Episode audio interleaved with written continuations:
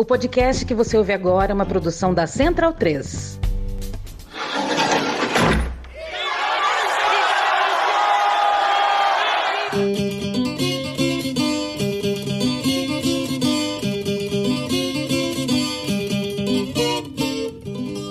Começa agora Guilhotina, podcast do Le Monde Diplomatique Brasil. Eu sou Luiz Brasilino e estou aqui com Bianca Pio. E aí, gente, tudo bem? Bom, no episódio de hoje a gente recebe a arquiteta Clara Ante. Oi, Clara, tudo bom? Tudo, vocês vão bem? Tudo jóia, Clara. Obrigada por ter aceitado o nosso convite aqui para participar do Guilhotina. Ah, eu que agradeço. A Clara foi professora de Planejamento Urbano na PUC Campinas, vice-presidente da Federação Nacional dos Arquitetos e Urbanistas, fundadora e uma das primeiras mulheres dirigentes da Central Única dos Trabalhadores, a CUT. Pelo PT, foi deputada estadual de São Paulo de 1987 a 1991 e líder da bancada do Partido da Constituinte Paulista de 87 a 88. De 1991 a 2002, assessorou Lula nas campanhas eleitorais e nas caravanas da cidadania. Foi assessor especial da Presidência da República entre 2003 e 2010 e atuou como diretora do Instituto Lula de 2011 a 2017. Atualmente, ela é conselheira no Instituto. Ela está lançando pela editora Autêntica o livro Quatro Décadas com Lula: O Poder de Andar Junto, em que conta a sua história de mais de quatro décadas de luta pela democracia e pela justiça justiça social no Brasil. Clara, vamos começar o episódio te perguntando um pouco como é que surgiu a ideia de escrever o livro e como é que foi o processo de produção. Bem, escrever o livro foi um processo bastante duro, porque é o primeiro livro por enquanto único que eu escrevo e eu não tinha nem as manhas, nem a técnica. Eu posso dizer que bati cabeça bastante logo no começo, tive muitas dores, vamos dizer, até dar uma engatada na escrita. E o processo foi lento, né? Eu levei cinco anos para escrever o livro não somente pelo tempo necessário. O que foi mais difícil é que eu peguei exatamente a minha decisão de escrever o livro, ela é paralela, né, ao momento mais difícil que a gente viveu, a gente, digo eu, o Instituto Lula, o PT, vivemos nesses últimos anos. Então, quando eu decidi escrever, a presidenta Dilma tinha acabado de ser caçada injustamente, sem motivo legal, o que significou uma derrota muito pesada né, para nós. Depois, o Instituto foi alvo de ações, tanto do Ministério Público, quando questionaram a veracidade até das palestras que Lula deu no exterior e começaram os processos. Em seguida veio a Receita Federal, que questionou as contas do Instituto. Depois, o mais pesado foi o dia que teve o cumprimento da ordem de busca e apreensão na casa do Lula, dos filhos dele e de vários de nós diretores do instituto, inclusive na minha casa. E aí depois finalmente a prisão. Então acho que dá para imaginar o que a tensão, a dificuldade, a tristeza principalmente que a gente estava vendo e finalmente o Lula preso, né? Quer dizer, a ausência, né? Porque embora o Lula preso marcou um momento né, no país pela maravilhosa vigília que foi organizada para dar suporte para ele, para dar um como se fosse um eco para ele, né, do que está acontecendo no Brasil, que ele escutava, né, as saudações, ele escutava as declarações de algumas pessoas no megafone. Então ele teve, né, essa vamos dizer, esse acolhimento do lado de fora da prisão, o que lhe deu forças para suportar e lutar pela sua inocência. Mas vieram visitas do mundo inteiro, vieram artistas, vieram é, chefes de Estado, vieram políticos, escritores, religiosos, tudo que vocês podem imaginar estiveram lá na vigília, mas apesar desse acolhimento todo, é óbvio que está preso é ruim e para a gente que ficou aqui fora né, era ruim ter o Lula preso porque você fica numa angústia de não saber se aquilo vai, vai acabar algum dia. Acabou. Sim, e talvez eu acho que o livro possa ter sido uma forma de elaborar isso, né, Clara? O livro foi várias coisas. O livro foi uma companhia, porque, eu, aliás, eu esqueci de mencionar uma das características mais tristes, digamos, mas não do ponto de vista político, é mais pessoal, que foi a pandemia. Atualmente eu já tenho 74 anos, fumei muito na minha vida, então eu tenho pulmões frágeis e quando começou a pandemia, a, o pânico que eu tinha de ter acabar sendo entubada e morrer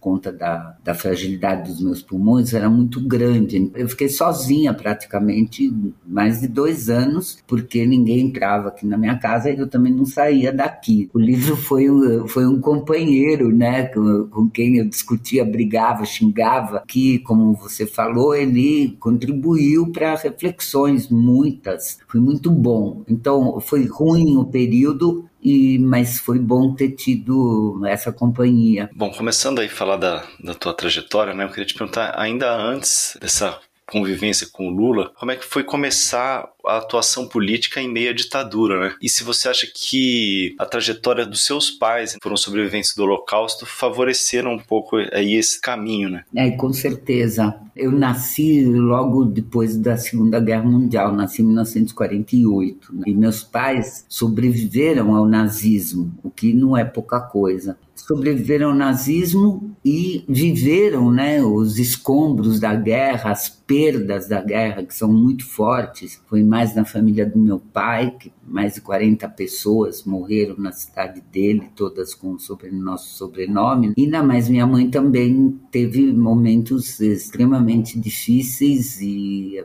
até quando eles se conheceram, que já estava bem no final da guerra, eles conseguiram chegar no Cazaquistão, na União das Repúblicas Socialistas Soviéticas. Então, não é que não houvesse sofrimento de guerra, mas era outro nada que se comparasse a sofrer diretamente o nazismo, né? E então eles sobreviveram, eles as histórias deles, da vida deles, da família deles, é, da, dos amigos deles são impressionantes. E depois eu como adolescente, eu vivi assim, vamos dizer, o auge, né, daquela produção cultural, artística do pós-guerra, é, os filmes, os livros, é, as músicas que tinham muito a ver com esse cenário de guerra, uma rejeição total ao fascismo e ao nazismo. Então eu nasci é, em meio a, a, a, um ambiente familiar, como já explicitei, num ambiente cultural de não aceitação do fascismo, é, da brutalidade, da violência, das ditaduras. Então, quando começou a ditadura no Brasil, eu tinha 16 anos e é claro que eu tinha algumas é, defesas, alguns escudos né, contra, já quase intuitivamente, contra tudo que estava acontecendo aqui. E Clara, as décadas de 1970 e 80 foram marcadas também pela efervescência dos movimentos sociais e sindicais que surgiram. É, você pode contar um pouco como é que foi esse período e, e que importância que teve né, para os trabalhadores e trabalhadoras da época? Os anos 60 teve reações à ditadura, mas em 68 a ditadura ficou mais uh, dura, mais uh, bruta após o AI-5, né, o ato institucional número 5, e o terror aumentou bastante, as prisões, as mortes. Eu não trato da década de 60 a não ser eh, de passagem, mas eu estou mencionando aqui para dizer que já nos anos 70 eh, se inicia, eh, teve em 68 as duas grandes greves, a de Osasco, aqui no estado de São Paulo, e em Contagem, no, no estado de Minas Gerais, mas foram praticamente que exceções dentro de um conjunto de tentativas do movimento operário, do movimento social,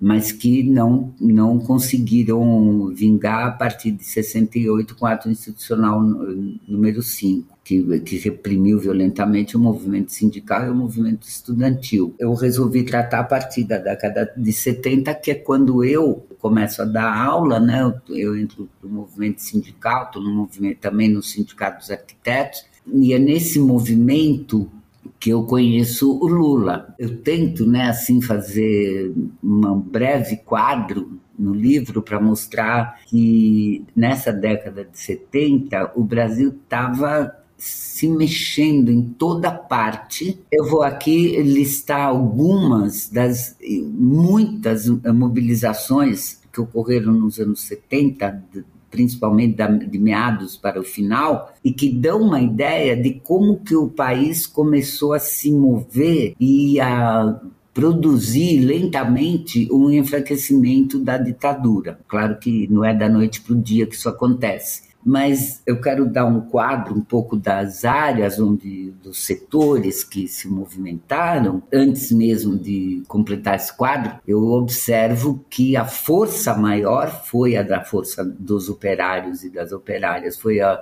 a força do movimento operário ela era vamos dizer assim quase que a locomotiva no final dos anos 70, começo dos anos 80, ela se constitui uma espécie de locomotiva desses muitos vagões fortes que se constrói nesse período. Então vamos lá, meados de 1970, 75, por aí, 70 ainda antes, 73, 74, começa uma série de mobilizações pela reconstrução das entidades estudantis, como mote principal reconstrução da UNE, que tinha sido proibida pela ditadura, mas outras, eh, os DCEs, os Diretórios Centrais de Estudantes, os grêmios estudantis, voltaram aos poucos a batalhar pela reconstrução. A UE, a União Estadual dos Estudantes, aqui em São Paulo e em outros estados. Nós tivemos o, o CBA, o Comitê Brasileiro pela Anistia, que colocou na pauta a anistia dos presos políticos, né? E claro, se manifestou pelo fim da violência, da tortura e demais é, ilegalidades que ocorriam. Nós tivemos em 1976 2008, se não me falha a memória, a fundação do Movimento Negro Unificado. Não quer dizer, o próprio nome está mostrando, não quer dizer que não tinha movimento, tinha vários espalhados ou atomizados, e naquele momento se produz a unificação dos movimentos negros, que são a, talvez um momento mais forte de construção de um pilar para resistir ao racismo. Depois nós temos o um movimento contra a caristia, um momento de muita inflação, aumento do custo de vida, então a, principalmente, predominantemente composto por mulheres que participavam já de alguns movimentos de bairro pela melhoria da vida nos bairros, constituem o movimento contra a caristia, fortíssimo. Os professores, servidores públicos, onde você é, olhava, tinha gente se mobilizando para enfrentar, né, a, principalmente a, a, inflação, ou seja, por melhoria de salários e pela democracia. Outros movimentos na mesma época que vão se reorganizando ou organizando, o, o movimento nacional pela da UNI, eu já falei da UNE, dos estudantes, a UNE é a União das Nações Indígenas, que é criado logo no comecinho de, dos anos 80, e o Movimento Sem Terra, MST, em 1981. E é interessante registrar para entender a extensão desse momento, da extensão dessa insatisfação, que lá no Acre nasce o movimento dos seringueiros também e que é um movimento muito interessante, que em, em 1979 ou antes, eh, também nesse final dos anos 70, cria uma mobilização chamada Empate, é um bloco formado pelos seringueiros e suas famílias para impedir que as uh, madeireiras fizessem, destruíssem né, as árvores e então eles formavam um empate. Então, e ao mesmo tempo criaram um movimento, era o movimento dos povos da floresta, considerando aí tudo que é vivo dentro da floresta. É interessante, por exemplo, que em 1980 o líder né, desse movimento pela preservação da Amazônia e no caso do Acre, o líder era, era o Wilson de Souza Pinheiro, era do Sindicato dos Trabalhadores Rurais, é, presidente do Sindicato dos Trabalhadores Rurais de Brasileia, que fica quase na fronteira com a Bolívia, ali do, perto de Chapuri, e esse líder ele foi assassinado, e uma das coisas que eu observo no livro, né, que daqui de São Paulo se deslocou Lula e o Jacob Tar, que era presidente dos petroleiros, era o maior líder dos trabalhadores petroleiros, e também o José Francisco, que era da Confederação Nacional dos Trabalhadores da Agricultura. Os três foram lá para solidarizar com as famílias e participar do movimento de revolta ali dos demais uh, trabalhadores rurais, os seringueiros. E foi a primeira condenação que o Lula teve foi por causa dessa participação. A justiça, na época, a justiça militar, atribuiu a ele incitação ao crime de assassinato do cara que assassinou o Wilson Pinheiro. Então, porque, lógico, estava todo mundo revoltado, os discursos eram assim, bem inconformados, né? E o Lula, na época, ele, no discurso dele, ele usou a expressão: chegou a hora da onça beber água. No dia seguinte, aparece morto o assassino que matou o Wilson de Souza Pinheiro. Então a justiça deduziu, entendeu que foi uma que o discurso do Lula seria um chamamento à vingança, mas na realidade tudo ficou provado que não era isso.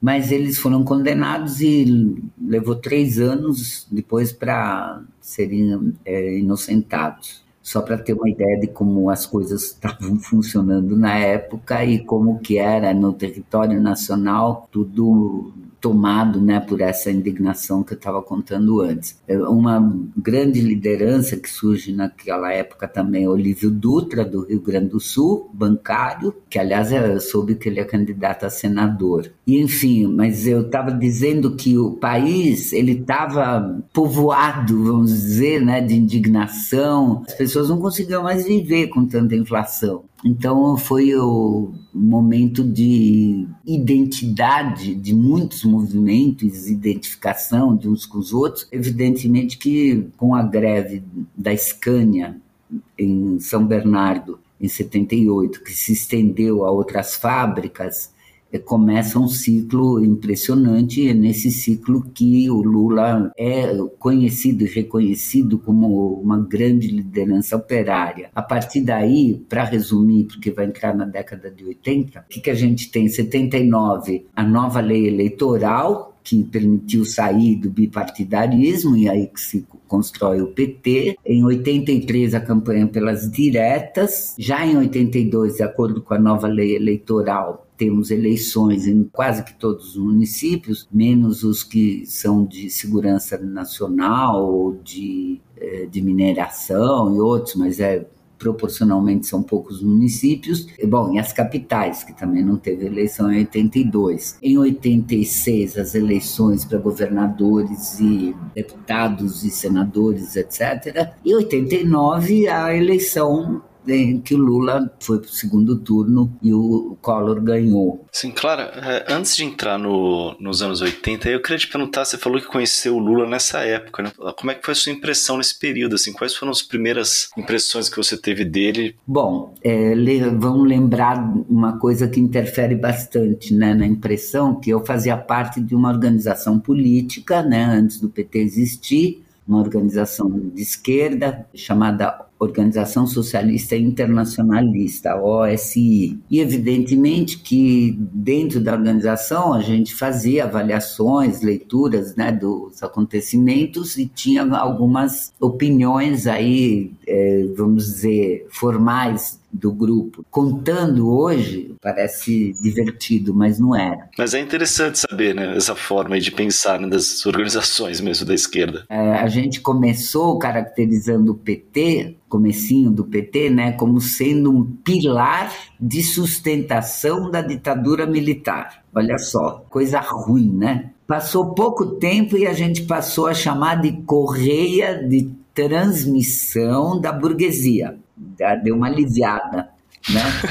tipo, é ruim, mas não tanto, né? E finalmente chegamos à conclusão que o PT era um partido operário com curso à esquerda. Às vezes eu brinco, eu falo, já foi tanto, tanto, tanto, tanto, tanto esse curso, já está indo tanto, tanto, tanto para a esquerda que caiu do mapa, né? Bom, mas enfim, é momentos difíceis onde a, as conjunturas não são tão claras e as convicções, vamos dizer, ideológicas, elas às vezes superam a leitura do que está acontecendo. Mas mesmo assim, acho que foi, foi um momento intenso de reflexões, né? e essa era a opinião da organização na qual eu fiz parte até 87. Mas, se você me pergunta assim, eu pessoalmente, pelo fato de estar no movimento sindical, pelo fato de estar vivendo diretamente o, a força e o significado que estava tendo a proximidade da construção do PT ali para os trabalhadores, porque veja, a ideia de construir um partido de trabalhadores foi aprovada inicialmente no Congresso de Metalúrgicos em Lins, aqui um congresso estadual, que acho que foi em 87. Essa decisão é reforçada no Congresso Nacional dos Metalúrgicos. E está todo mundo lá, todos os segmentos da, da categoria de metalúrgicos, em geral, maioria sem opções partidárias ou ideológicas, mas alguns já com alguma pertinência a grupos políticos. Então é interessante, olha, no Congresso Nacional, praticamente que todo mundo votou a favor da criação de um partido de trabalhadores, inclusive a pelegada, os pelegos, né? Quem é que votou contra? Votou contra o Partido Comunista, o Partido Comunista do Brasil, o MR8 e mais algum grupo político que já existia, porque como eles já existiam, eles se consideravam o Partido dos Trabalhadores, portanto não precisaria construir uma. Então, na realidade, a, a opção por um Partido dos Trabalhadores foi é, decidida num congresso de metalúrgico, o que não quer dizer que só os metalúrgicos participaram, ajudaram a construir o Partido dos Trabalhadores. Eu estava dizendo que eu, como estava muito perto, muito dentro, na verdade, eu não sei te contar hoje como é que eu sentia, mas eu me sentia bem no meio daquilo, entende? Sempre achei que o movimento sindical foi, do ponto de vista da minha militância, o melhor lugar do que eu participei Clara, agora com relação a, ao PT, né? você participou da construção do PT no, nos primeiros anos, ali nos anos 80. Como é que era o partido nessa época? Eu queria te perguntar isso porque hoje em dia é muito difundida uma visão de que o PT nessa época era um partido muito diferente de agora, né? Que ele era mais ideologicamente mais esquerda, inclusive mais horizontal. Né? Fala muito da participação da, da base, dos núcleos e tal. Como é que é? Essa visão tá correta ou ela é um pouco meio romantizada e tal? Como é que é? Mais à esquerda, eu não não acredito que dá para dizer. Por quê? Tem três documentos que são os documentos que criaram o PT, né? o, o Estatuto, o Manifesto e Carta de Princípios, né? Esses documentos, eles expressam claramente uma opção pelo socialismo, tudo isso. Não por isso eles são mais à esquerda do que hoje. Acho que não é essa a questão porque também hoje eu, eu se tivesse entrevistando, eu ia perguntar e o que, que é ser de esquerda? Né? O que exatamente é ser de esquerda? Porque a palavra à esquerda é abrangente demais, rigorosamente não, não define muita coisa, e a gente vê que se, se dizem de esquerda pessoas muito diferentes, com ideias muito diferentes e com propósitos, às vezes também diferentes. Para mim sempre foi difícil conviver com essas, um, por falta de outra palavra, vou usar com essas taxações, né? Taxar um grupo, taxar pessoas. Então eu, eu acho assim, eu acho que na, quando o PT foi criado, efetivamente, se você pegar uma, definição genérica de esquerda, quem defende o povo, quem defende melhores condições de vida, quem defende a democracia, a liberdade, acho que não tinha nada mais à esquerda nesse país do que o PT, definido dessa forma que eu falei, como alguém que está do lado do povo, defende a democracia. Agora, hoje em dia, tem muita gente que acha que o PT está menos à esquerda porque é, deixou de, de utilizar alguns conceitos, outros acham que está menos à esquerda porque não faz greve geral. Tem muita diversidade nessas caracterizações. Né? Eu não posso, 42 anos depois, o partido, se eu não comparo o país também, se eu não comparo o mundo também. Então eu, eu pergunto, hoje, no Brasil, o que é ser de esquerda? Para mim, hoje, ser de esquerda é tirar o Bolsonaro. Né? Mesmo aqueles que dizem que não são de esquerda, o fato deles se unirem junto conosco para tirar o Bolsonaro, é, essa, se quer chamar de esquerda, chama, não quer chamar de esquerda, não chama, mas é o único caminho, acredito eu, que pode fazer com que o país saia dessa asfixia. Eu não, não sou muito boa de carimbos. Eu gosto de conversar do que está acontecendo, né? Tem pessoas que eu conheço que falam, mas claro, o Alckmin, né? Tem muita gente, é um direito das pessoas pensarem assim, mas eu acredito que é um equívoco nesse momento, porque eu, eu poderia responder, mas gente, pensar no cara ficar destrói o país de vez. Já destruiu tanta coisa, já é capaz de destruir desde as instituições até os núcleos familiares com esse negócio das armas, na medida que defende o armamento indiscriminado, todo mundo sabe que se tem uma arma dentro de uma família, vai ma matar alguém. Arma serve para matar. Infelizmente, eu conheço duas ou três famílias que viveram catástrofes por causa de ter uma arma dentro de casa. O que, que acontece? Acontece um, numa que eu conheci, o avô matou o neto, na outra o menino matou o irmão, e assim por diante. Então, é uma destruição completa da sociedade, do país, das instituições aos núcleos familiares. Que pai, que mãe que merece ver um assassinato dentro da sua casa, ou na esquina, ou no bar? É, é um absurdo. Então, eu acho que a gente tem que fazer o esforço com a Alckmin, sim, para tirar o país dessa situação. Em 1986, você foi eleita deputada estadual em São Paulo, ao lado de outras duas mulheres, a Luísa Erundina e a Thelma de Souza. Vocês três somavam 30% da bancada do PT, que é uma porcentagem que ainda, infelizmente, é alta, mesmo para os dias de hoje. Eu queria que você contasse para a gente como é que foi é, fazer parte desse momento. Ah, foi muito bom. Nós éramos 10, lógico, né? 30% 3. A bancada era muito interessante. Isso é algo que o PT perdeu um pouco pouco, que é atuação de bancada, né? Não estou falando das votações, isso daí no, no Congresso, nas assembleias, eu estou falando mais de uma atuação conjunta em tudo. Só fui deputada um mandato, nesse mandato de 87 a 91, é, onde eu aprendi mesmo a atuar conjuntamente com os companheiros e as companheiras de uma forma muito, muito, muito assim coletiva. A bancada era bem diversificada, nós tínhamos o Cicote, que era metalúrgico de Santo André, o Expedito, metalúrgico de São Bernardo, o Roberto Gouveia, que era médico, é, o Zé Dirceu, que é advogado, mas na época ele era secretário-geral do partido, então é, uma presença de uma das maiores autoridades do partido dentro da nossa bancada, a Luísa, que era servidora da prefeitura, assistente social, depois foi eleita prefeita, a Thelma, é, professora e eleita prefeita depois em Santos, eu, é, Ivan Valente, que era um militante do movimento popular lá no em São Caetano e também por aqui por São Paulo, José Machado de Piracicaba, ele é economista, que foi eleito prefeito de Piracicaba. Ele, a Thelma a Luísa foram prefe eleitos prefeitos no meio do mandato. Aí entraram dois companheiros homens, os dois metalúrgicos, o Chico Gordo,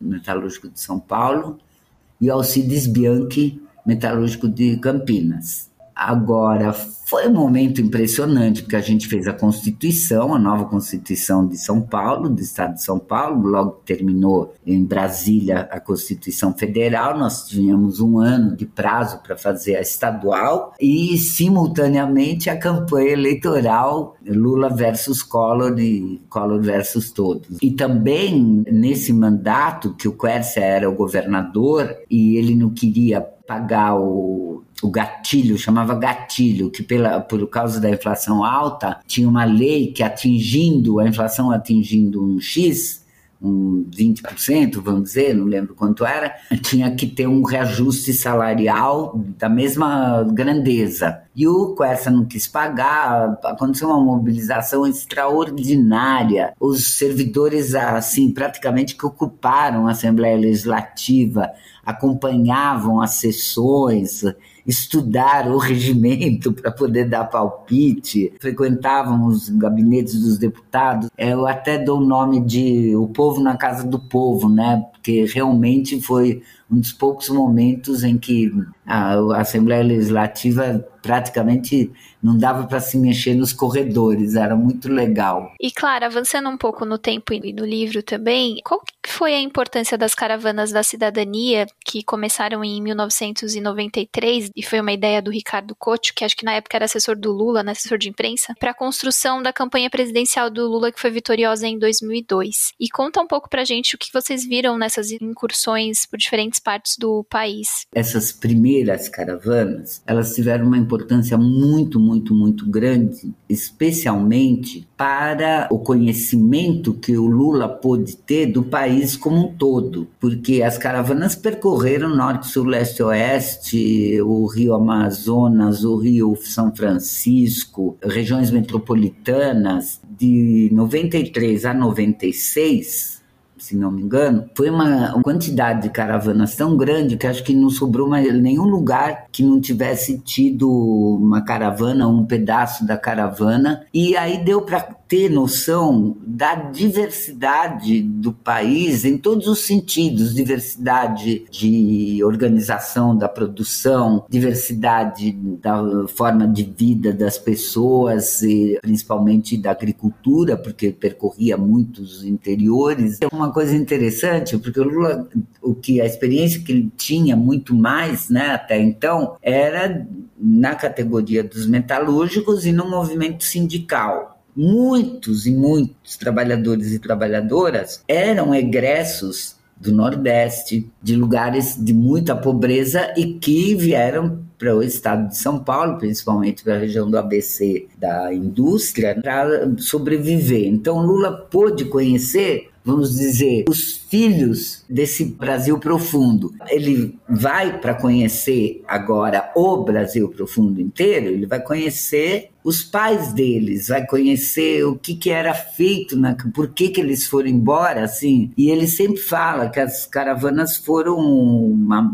uma lição gigante do que é o Brasil, né, do que é a injustiça, a desigualdade, principalmente, e a, desigualdade e diversidade. Então, isso para o Lula. E é óbvio que, como a organização das caravanas mobilizou o partido, mobilizou vários sindicatos, os sindicatos rurais, de trabalhadores rurais, por exemplo, muitos eh, participavam da organização das caravanas, lideranças eh, intelectuais, eh, professores, teve de tudo, né? Nas todas as caravanas, o professor Aziz Absaber participou, era né, geógrafo, conhecia o Brasil com uma palma da mão. Então, foi um momento de, de conhecer e reconhecer um, o país em sua plenitude. O resultado direto, imediato das caravanas, para mim, está também na vitória de 2002, né, para o governo de 2003, mas principalmente nessa década de 90, na preparação para enfrentar o que seria governar esse país. Tanto é que esse período da década de 90, no livro, capítulo, eu chamo de sementes para um bom governo. E essas sementes eu me refiro tanto às caravanas, principalmente as caravanas com detalhes, detalhes tal, mas também ao governo paralelo que o Lula formou com acadêmicos, com intelectuais, jornalistas. O governo paralelo foi logo depois que o Collor ganhou. A intenção era ter um núcleo eh, de produção de propostas de políticas públicas e também de críticas ao que o Collor viesse a fazer. Isso foi imediatamente a vitória do Collor. Então, as caravanas, o governo paralelo, aí depois quando o Collor renuncia e assume o Itamar, aí a gente desiste do formato de governo paralelo, porque o Itamar ele se relacionava com o PT, nós nos relacionávamos com ele. Ele assumiu o governo, não tinha mais por que fazer o núcleo de pura oposição. Então, aí é construído o primeiro Instituto de Cidadania, ele passa a ser uma instituição permanente de produção de políticas públicas, tanto é que a primeira, eu diria que a primeira versão eh, do Fome Zero foi feita já na época do governo paralelo e no começo do Instituto de Cidadania, que chamava Plano Nacional de Segurança Alimentar, coordenado pelo pai do José Graziano, José Gomes, e outros eh, muitos projetos que foram feitos. Então, quando a gente chega na véspera da eleição de 2002, tem um acúmulo de, olha, de luta na sociedade, somado a conhecimento do país e da sociedade, e do Brasil e dos brasileiros e brasileiras. Tem um acúmulo de projetos e propostas, proposta para segurança pública, proposta para projeto moradia, que é para política urbana e, e habitacional, saúde, é uma quantidade de projetos. Eu vou contar uma coisa aqui, um detalhe. Para escrever o livro, eu cansava de tanta coisa que eu tinha que dar conta. Eu mesma para selecionar os temas, os assuntos que eu foquei, eu me cansava, porque é muita coisa. Eu cansava de me lembrar quando a gente estava fazendo, cansava, cansaço físico eu estou falando, porque realmente a, o Lula, enfim, é, um, é o líder de um trabalho tão é, coletivo, tão grande, tão junto, né? Que realmente é, não podia ser uma coisa muito simples. Né? Eu queria ler para vocês, posso? Tem a capa da frente a, a, capa de trás. Tem uma apresentação muito bacana do, do jornalista, escritor Lira Neto, que escreveu a biografia do Getúlio Vargas, né? E logo abaixo tem uma frase que ela tá dentro do livro, mas eu fiz questão de colocá-la na capa porque eu acho que ela, ela diz muito do que como eu vejo o Lula. Então é assim: Nada do que Lula fez, ele fez sozinho. Sua liderança nasceu, cresceu e se consolidou por mais de quatro décadas como expressão de um andar junto. O que ilustra bem essa frase, né, Clara, é a história de, de como você se tornou assessora do presidente da República, né? Será que você podia contar isso daí pra gente? Eu ia, de todo jeito, ia trabalhar no governo, sabia disso, mas o, o, o Lula, como sempre, com quem é mais próximo, ele vai deixando, vai resolvendo, tinha um monte de visitas do exterior e autoridades tal, eu eu finalmente consegui falar com ele no dia 9 de janeiro de 2003. Né? E o que, que eu fiz questão de falar com ele é porque eu soube né, pelo Graziano, que ele queria fazer um grupo para cuidar do Fome Zero, da implantação do Fome Zero no Brasil inteiro. Que seria assim: o Graziano eh, era o ministro né, de superação da fome e tal, não me lembro exatamente como era o nome do ministério. O Graziano seria o ministro e teria um trio formado por Frei Beto, que cuidaria assim diretamente da mobilização popular em defesa do Fome Zero, né, para conseguir erradicar a fome em toda parte. O Oded Grajev, companheiro que até hoje milita pela ética nas empresas e na vida pública, em toda parte. E o Oded Grajev, então, ele cuidaria do Fome Zero junto ao empresariado. E eu seria nesse tripé, eh, como vindo do movimento sindical, eu seria aquela que articularia o movimento sindical em, em prol da implementação do Fome Zero. Só para deixar passar, o José Graziano foi ministro da Segurança Alimentar e Combate à Fome. Isso, obrigada, exatamente. Então, e depois, né, foi bacana, porque anos depois ele se tornou diretor-geral da FAO, que é o organismo da ONU que cuida da fome no mundo. E ele foi reeleito para esse cargo na ONU, que é maravilhoso, né? O Brasil, depois de tantas décadas, porque o Josué de Castro, aquele que escreveu a Geografia da Fome, ele foi eh, membro do Conselho da FAO, o Josué de Castro, a gente pode dizer, é uma liberdade minha, né, dizer que o Josué de Castro foi, fez o primeiro mapa da fome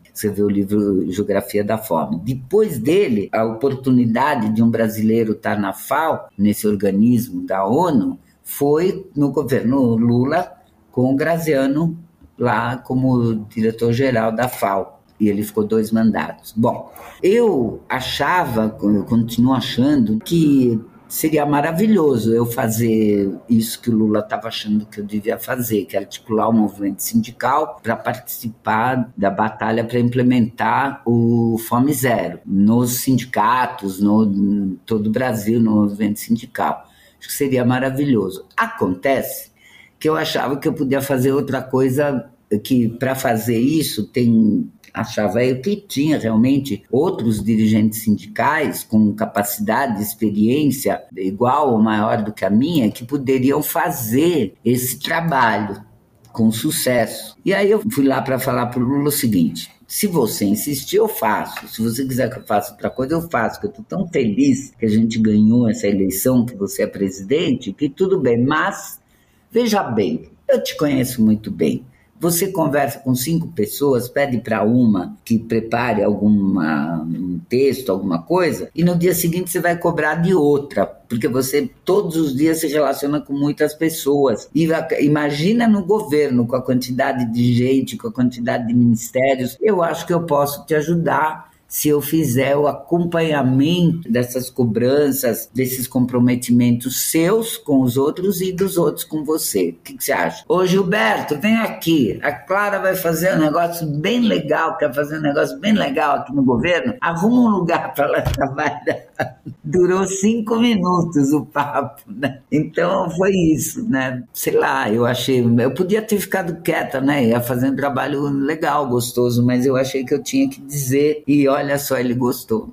Então, passei oito anos fazendo isso. Excelente. E Clara, na sexta parte do livro você conta um pouco sobre a rotina no Palácio do Planalto e também fala sobre as dificuldades que o governo enfrentou. E aí eu queria que você contasse pra gente quais foram as barreiras iniciais, é, sobretudo impostas pelo Congresso. No livro você conta que o, Lula criou a Secretaria de Relações Institucionais justamente para dialogar não só com parlamentares, mas com executivos de todos os níveis do governo. Como é que que funcionou essa tentativa de diálogo e, e enfrentar as primeiras barreiras depois da eleição? O Lula tinha já na mente dele, eh, e também pelas experiências que a gente já tinha tido nos governos estaduais e nas prefeituras, ele tinha claro que ele precisava tem um relacionamento muito amplo com as instituições do Estado e com as instituições eh, dos governos estaduais, dos governos municipais, com as organizações sociais, com as organizações eh, sindicais, com as ONGs, com todo mundo, né? Ele sabia que ele precisava e a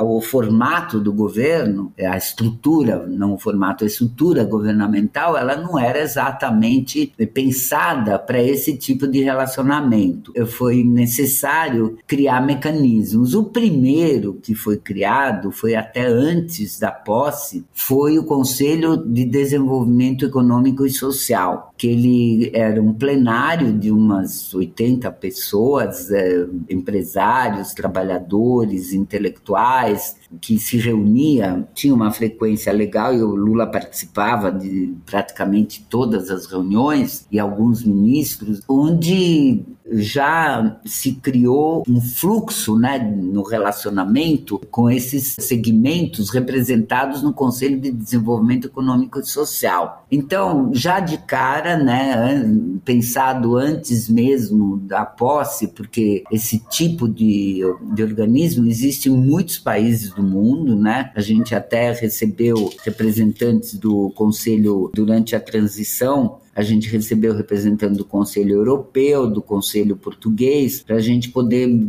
saber como são as experiências, né, e criar um conselho desse tipo aqui no Brasil, que vingou bastante quando a Dilma foi passada o Temer alterou, acho que 70% ou mais da composição do conselho. Depois ele, obviamente, que hoje em dia não, não existe mais nem vestígio do conselho. A segunda iniciativa foi para criar um relacionamento permanente, constante e com um fluxo leve né, do governo federal com os governos estaduais e com os governos municipais, de um lado, e de outro lado também com os parlamentares. Então foi criada, no início teve um formato, mas depois ficou um formato assim: Secretaria de Assuntos Federativos, que eh, dialogava dialogava diretamente com governadores e prefeitos, e a Secretaria de Assuntos Parlamentares, que dialogava diretamente com os parlamentares, evidentemente, deputados, deputadas e senadores e senadoras. Eram mecanismos para poder acompanhar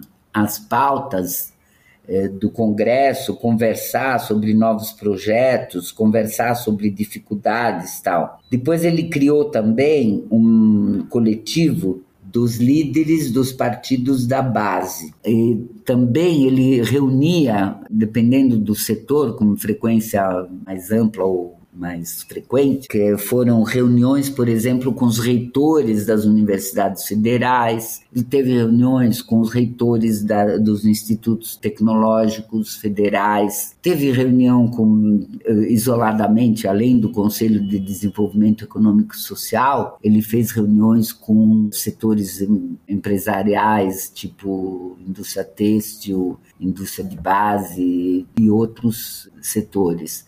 O que eu digo no livro é que, é assim, no, no, formato de governo que nós temos de três poderes, o presidente ele pode muito, mas ele não pode tudo. Ele necessita muito relacionamento, especialmente com o parlamento, com a, o Senado e, e a Câmara, porque o presidente pode ter uma ideia fantástica para implementar uma melhor educação, e se os parlamentares não votarem, não tem. Aliás, por conta disso, é que sempre Lula lembra as pessoas, e faz sentido agora também, que não adianta só eleger o, o Poder Executivo, eleger só presidentes, governadores e prefeitos. É preciso muito cuidado, muita atenção e muita delicadeza na hora que se vota em, em parlamentares também. Porque a rigor, a rigor, eles são um filtro daquilo que o executivo quer realizar valorizar Acho que eu não preciso dar exemplos né, aqui, que está todo mundo cansado de ver como que está funcionando, infelizmente, nos últimos 4, 5, 6 anos, o Congresso. E, Clara, no livro vocês falam que tem um momento que o Lula, no final do segundo mandato, é perguntado qual foi o pior momento dos oito anos de governo e ele cita o acidente da TAM, e você concordou com ele nesse ponto, mas eu queria é, que você contasse pra gente como é que foi lidar um pouco com as denúncias do mensalão e a oposição constante da imprensa em relação às políticas do governo. No livro eu tenho uma parte sobre a imprensa, eu falo que a relação do Lula com a imprensa, ela foi de amor e de precaução. Eh, de amor, porque ele nunca deixa de mencionar que uma parte da possibilidade dele ter chegado onde chegou se deve à imprensa, mal ou bem, a imprensa noticiou que ele fez. É como eu digo, né? 40 e poucos anos, o Lula, quando se cala, é notícia, quando fala, é notícia, quando está solto, é notícia, quando está preso, é notícia. Enfim, e assim por diante. Posso ficar falando horas sobre quando que ele é notícia. Ele tem um reconhecimento nesse sentido e que de fato é, ele nem ele nem nenhum de nós aqui quer que a imprensa não exista. O sonho é que ela exista sempre, cada vez mais é, imparcial, cada vez mais atuante de forma democrática, né? Esse é o amor pela imprensa. E depois ele a precaução é porque realmente muitas vezes a imprensa alguma uma parte da imprensa, alguns órgãos de imprensa ou poucos órgãos de imprensa, depender do momento, contribuíram para desgastar a figura dele injustamente. É uma relação contraditória. Mas para mim, né, quer dizer, eu faço questão de relatar isso no livro, só teve um episódio que não foi concluído, mas que começou mal, que começou com uma atitude indesejável aí, que foi eh, quando um repórter do New York Times fez uma matéria dizendo que o Lula bebe, eh, não lembro exatamente qual foi a notícia. Então, o Lula ficou muito triste, muito chateado e o governo tomou a decisão de impedir que ele renovasse o visto dele de jornalista, de trabalhador aqui no país. Mas houve uma grande mobilização de amigos do New York Times, de amigos do repórter, amigos do Lula, todo mundo para lá e para cá durante acho que dois dias. E no final das contas não aconteceu nada. O repórter continuou trabalhando no Brasil, não foi impedido, seu passaporte não foi tomado e foi tudo em, agora. Em oito anos foi o único episódio de diria, com um órgão de imprensa dos centenas que frequentaram o palácio e entrevistaram e noticiaram tal. Portanto, dá para dizer perfeitamente que os oito anos do governo Lula só teve uma exceção eh, do ponto de vista do relacionamento com a imprensa. A questão já do chamado mensalão já é um pouco diferente, porque envolve o procedimento do judiciário, tudo isso foi ruim, abalou bastante né, o cotidiano do governo, mas o Lula, naquilo que diz respeito ao trabalho que eu tinha, que eu precisava fazer, ele sempre deixou claro que a gente não pode parar de fazer tudo o que tem que fazer no governo, que não pode se abalar nem deixar de cumprir o, aquilo que está compromissado com a população. Na minha sala, na minha equipe, a gente não parou um minuto e estava trabalhando normalmente, como em outros períodos em que não teve denúncia. Foi um momento difícil, foi um momento ruim, foi um momento que desgastou o governo, desgastou as figuras do primeiro e segundo escalão e passou. Agora, eu acho que eu falei muito do acidente da TAM, porque não dá para comparar com uma crise política, como uma crise que tem que enfrentar denúncias, com uma crise causada pela perda de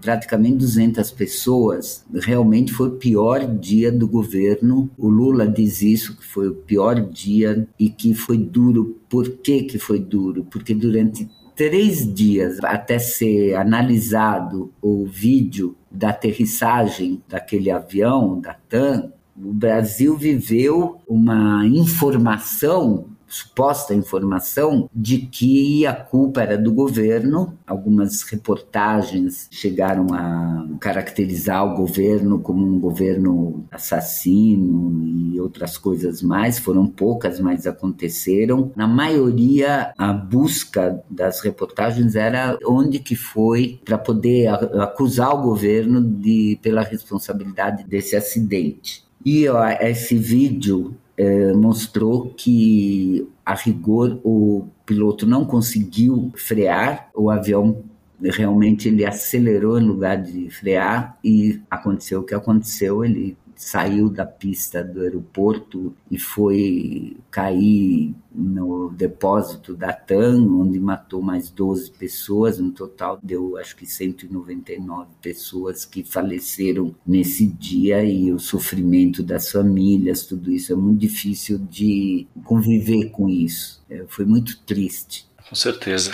No entanto, o governo chegou ao final né, do segundo mandato com uma popularidade altíssima. Né? É, como é que foi esse momento com a vitória? Né? O Lula fazendo a sucessora, Dilma, e a popularidade alta? O Lula sai com 87% de aprovação, ótimo e bom, e o governo com 83%. É um índice altíssimo, euforia, né? E eleger uma mulher, a primeira mulher presidenta do Brasil, também foi eufórico, principalmente para nós mulheres, é, num país que o machismo predominava e ainda predomina, né? Então foi realmente um momento de alegria, de euforia, de glória, né? Porque quando eu conto depois quando voltamos para São Paulo, que a gente criou o Instituto Lula, eu conto esse período, é o último capítulo do livro, eu chamei de glória, asfixia e prisão. E a, o período da glória foi impressionante, gente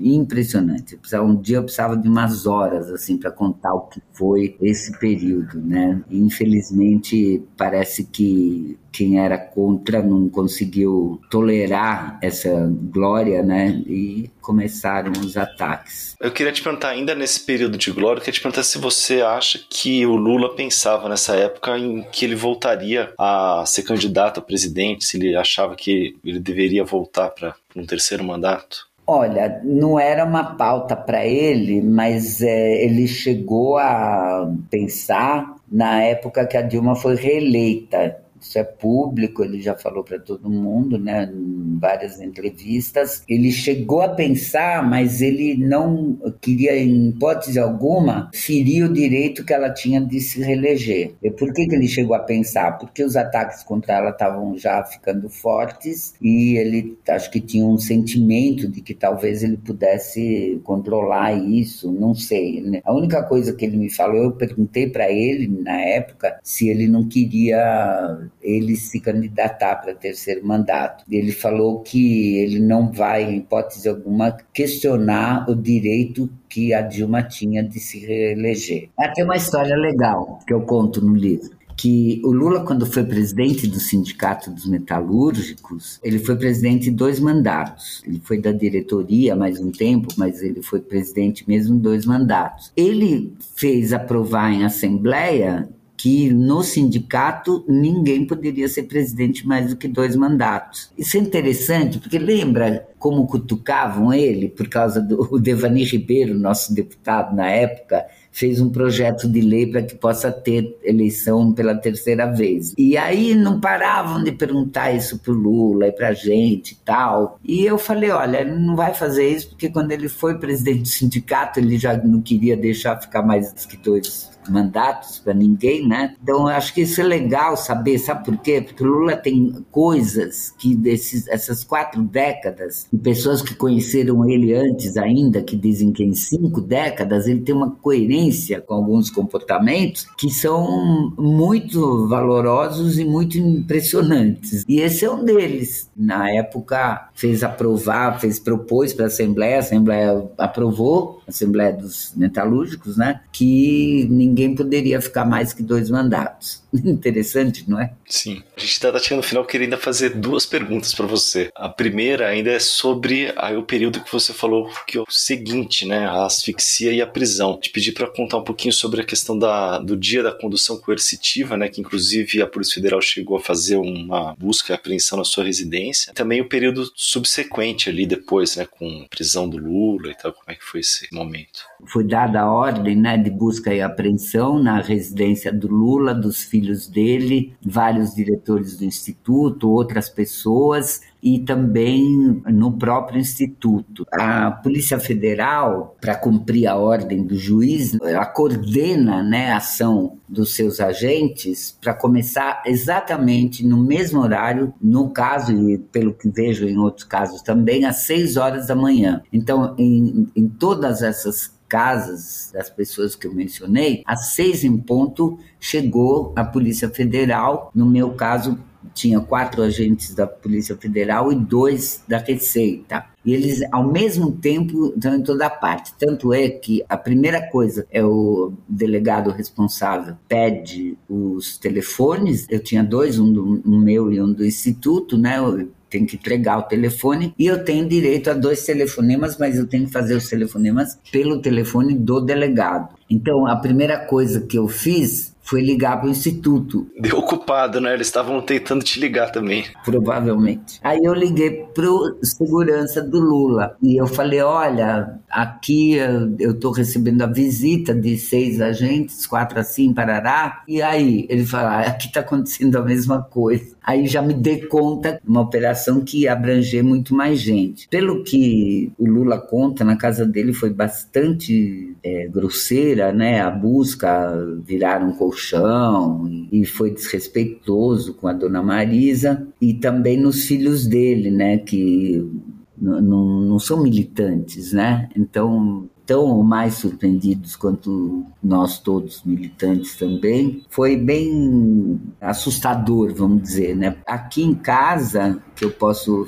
falar mais, porque eu vi tudo, né? Eu moro num prédio, né? E no prédio, o vigia que fica lá, não sabia o que fazer, estava tentando falar com o síndico, o síndico não atendia o telefone, não, não acordava, e os policiais achando que eles estão tentando me avisar. Os policiais ali imaginando que estão tentando me avisar, eles pularam o portão e sabe aquela plataforminha que tem nos prédios para colocar pizza, quando entregador de pizza, né? Então eles eh, quebraram aquilo, né? Danificaram, o... porque o cara teve que usar como degrau, né? Para pular para outro lado do portão. Essa é parte, vamos dizer, cômica da história. Eles chegaram aqui, tocaram a campainha, eu estava dormindo, eu já contei isso, eu achei que eu, eu tinha aula de ginástica às sete da manhã, três vezes por semana. E aí eu Falei assim, mas não pode ser, hoje não tem, mas eu acho que ele errou a hora, sei lá. Eu saí toda sonada, abri a porta e encontrei esses seis indivíduos na porta da minha casa. Aí eu falei, ó,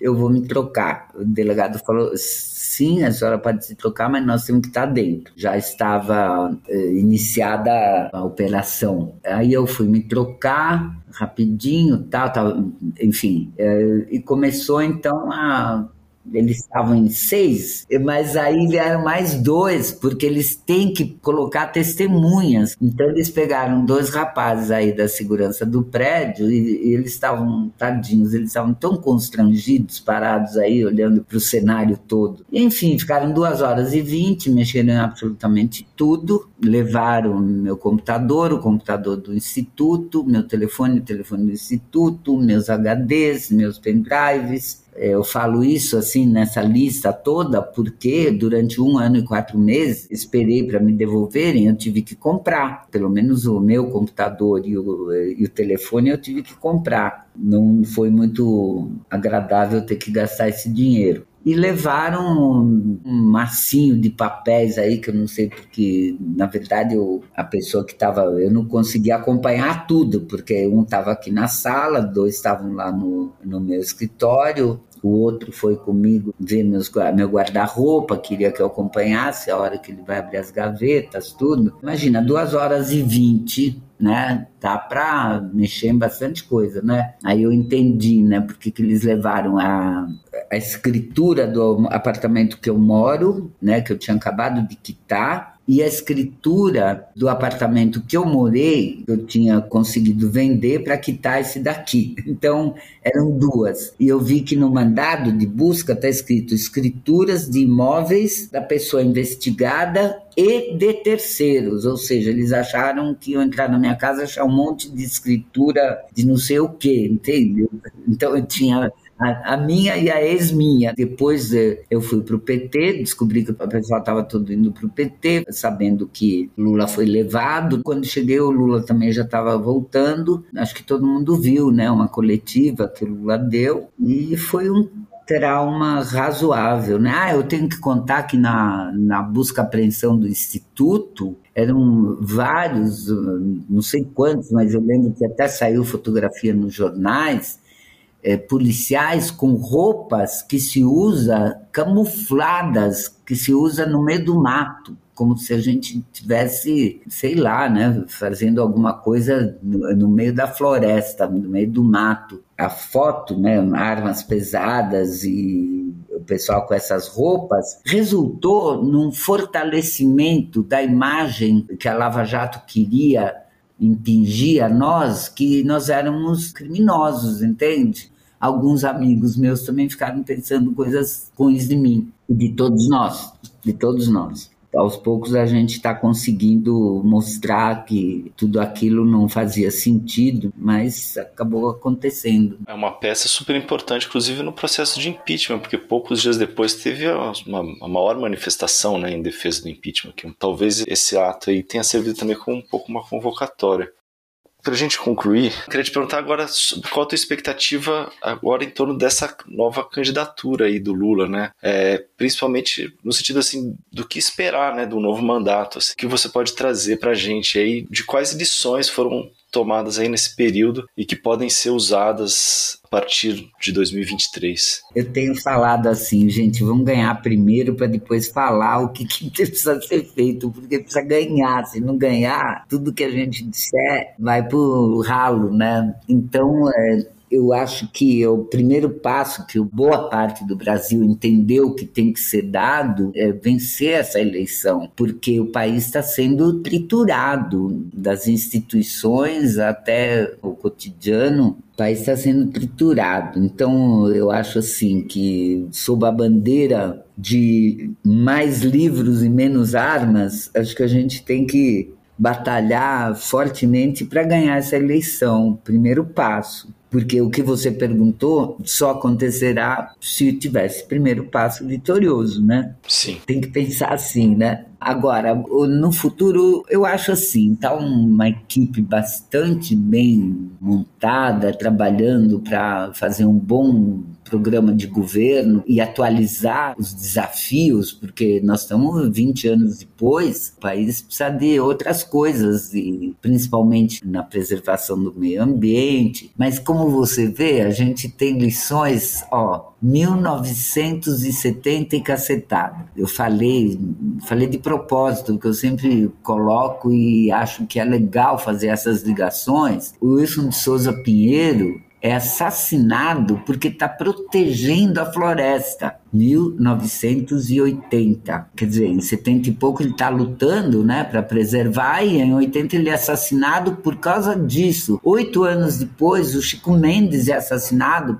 do mesmo jeito e pelo mesmo motivo. Às vezes a gente olha e parece que está tudo igual não está, evidentemente, a gente tem outros desafios, mas o que está igual é como que alguns setores da sociedade, por sorte são poucos, mas são muito poderosos, alguns setores da sociedade têm como projeto destruir o país. E, e a população também. Olha a fome, olha a tristeza, olha a poluição nas cidades, o que, que a gente está comendo. O governo atual liberou mais de 200 agrotóxicos que não são aceitos em outros países do mundo não sei se todos, mas a maior parte já não é aceita em outros países, e aqui nós estamos usando agrotóxicos rejeitados pelo mundo. Então, nós estamos com desafios novos, mas de questões antigas também, que tinham outro formato, que tinham outra manifestação, mas que hoje estão mostrando que elas são a essência de um enfrentamento entre modos de enxergar a vida, modos de enxergar o país e a natureza. Então, acho que a gente, enfim, tem muita coisa para fazer. A outra coisa que eu queria falar, eu acho que um dos desafios é conseguir com que a juventude brasileira, que foi maravilhosa agora no final do prazo para se filiar, teve uma onda, uma leva gigante de jovens que se filiou, portanto, que quer votar, que quer mudar o país o desafio é conseguir que a juventude brasileira se sinta como alguém responsável pelo país, pela preservação da vida, pelo fim da desigualdade social, da fome. Eu acho que isso seria muito bacana a gente tiver uma juventude mobilizada com esse propósito e, portanto, de direta ou indiretamente colaborando com a reconstrução do Brasil, que é o nome do programa do Lula. pela reconstrução do Brasil. Claro, a gente agradece demais e também eu, eu pesquisei aqui, a, a, manifestação foi dia 13 de março então, e a condução coercitiva dia 4, né? Perfeito, você acrescentou uma informação muito importante para mim, para juntar as peças daquele momento, foi muito importante. Bom, hoje recebemos a Clara Ante, que está lançando pela editora Autêntica o livro Quatro Décadas com Lula. Clara, muito obrigada pela sua participação aqui no Guilhotina. Eu que agradeço. O Guilhotina é o podcast do Le Monde Diplomatique Brasil. Para nos apoiar, faça uma assinatura a partir de R$ 12,90 em nosso site diplomatique.org.br barra Te convidamos também para seguir ou favoritar o Guilhotina na plataforma em que você nos ouve e se você utiliza o Spotify, avalie o nosso podcast. Para sugestões e críticas, escreva para guilhotina.diplomatique.org.br. Obrigado pela audiência e até semana que vem. Até, gente.